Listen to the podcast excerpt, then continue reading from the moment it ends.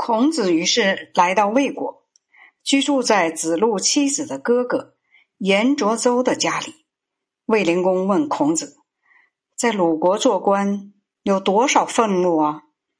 回答说：“俸禄有六万。”魏国也给孔子俸禄六万。在魏国居住了不久，就有人向卫灵公说孔子的坏话。卫灵公便派公孙于瑕。带着兵在孔子的住处进进出出，孔子害怕嫁罪于他，住了十个月，便离开了魏国。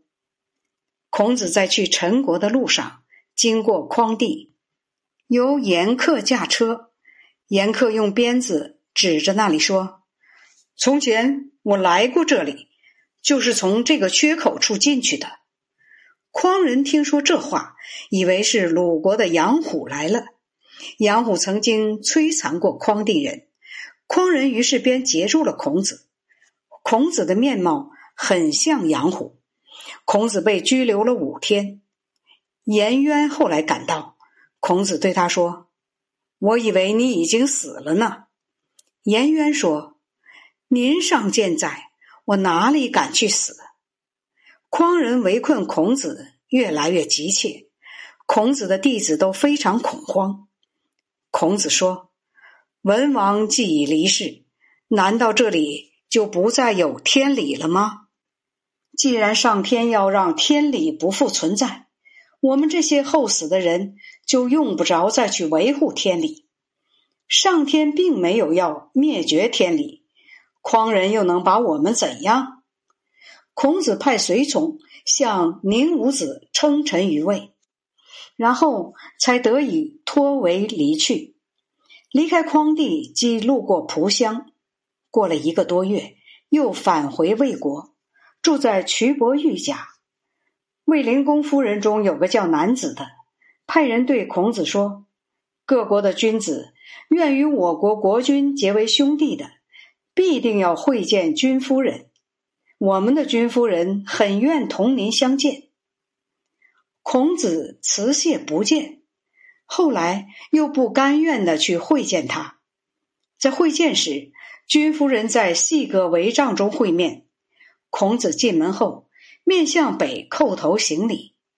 君夫人在帷帐后面回拜，他身上佩戴的玉器首饰相互碰击，发出清脆悦耳的响声。拜见以后，孔子说：“我原来不愿意见他。”既见面就以礼相待，子路对此很不高兴。孔子发誓说：“我有不对的地方，上天一定会厌弃我。上天一定会厌弃我。”在魏国居住了一个多月，卫灵公与夫人同乘一辆车，宦官雍渠坐在右边陪乘。出宫以后，让孔子坐在第二辆车上跟随。耀武扬威的从街上走过，孔子说：“我从未见过效法高尚品德如追求美女那样的，对此深以为耻。”于是便离开了魏国。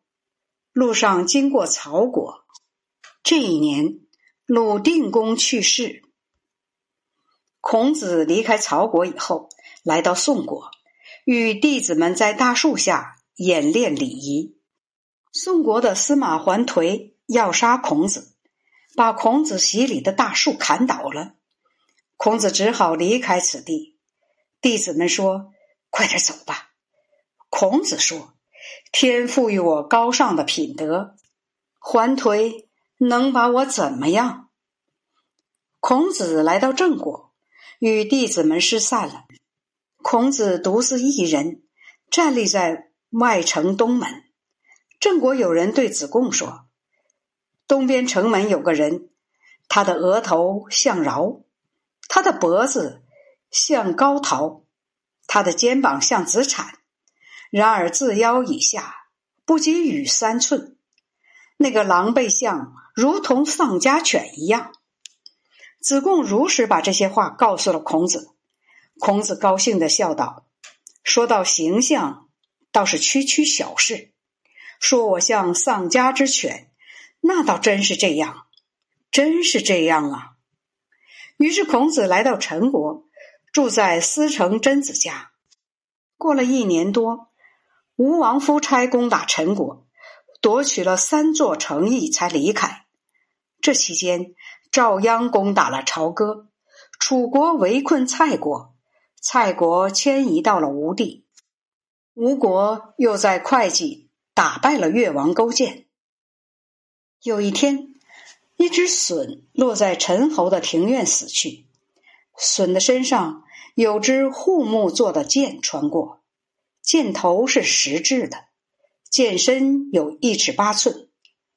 陈护公派使者去询问孔子，孔子说：“这只隼是从很远的地方来的。”这是肃慎部族使用的箭。从前武王灭商后，开通了去往东南西北各部族的道路，让九夷百蛮各用自己的特产来朝贡，要他们不忘自己应尽的职责。从此，肃慎年年进贡护木做的石箭头的剑，这种剑长一尺八寸。先王为了炫耀自己的美德和宏业，把肃慎进贡的剑赐给长女太姬，把她许配给了于胡公，把她封在陈国，把珍珠宝玉赐给同姓的贵族，为了让他们亲密团结，把远方进贡的东西赐给异姓贵族，为了让他们不忘服从王朝的命令。所以，把肃慎剑赐给了陈国。陈侯试着派人去旧府库寻找，果然找到了这种剑。孔子在陈国居住了三年，正逢晋国与楚国争夺霸权，两国交相攻打陈国，吴国也趁机侵犯陈国，陈国常常受到侵扰。孔子说：“还是回去吧，还是回去吧。”我们这伙人中，有的弟子有雄心，但办事简率。他们很有进取心，没忘当初的誓言。于是，孔子离开了陈国。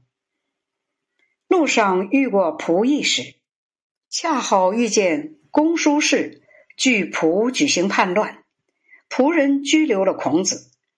弟子中有个叫公良如的，自己带了五辆车。跟从孔子，他身材高大，很有德行，很有勇力。他对孔子说：“从前我跟从老师在匡地遇难，今天又在这里被困，这是命中注定的吧？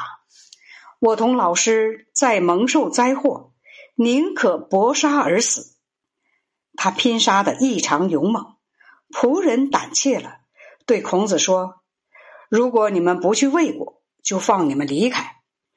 孔子对仆人起誓，仆人便将孔子从东门放出去。孔子来到了魏国，子贡问道：“难道可以背弃誓言吗？”孔子说：“逼迫要挟立的事，神是不承认的。”卫灵公听说孔子到来，非常高兴，便亲自来到郊外迎接。灵公问孔子说：“可以攻打仆役吗？”孔子回答说：“可以。”灵公说：“我的大夫们认为不可以。如今的仆役是魏国防御晋国、楚国进攻的屏障，我们魏国派兵去攻打，恐怕是不可以的吧？”孔子说：“那里的男子都有保卫国家、誓死献身的精神，妇女们。”都有保守家园西河的决心。我们所应当讨伐者，不过是发动叛乱的四五个头目而已。灵公说：“好吧。”然而还是不派兵攻打仆役。灵公已经年老，懒于处理国事，也不任用孔子。孔子无可奈何的叹气说：“如果任用我来主持国事。”只需一年，即可有所成效；三年，成绩必有可观。于是孔子不得已，只好离开了魏国。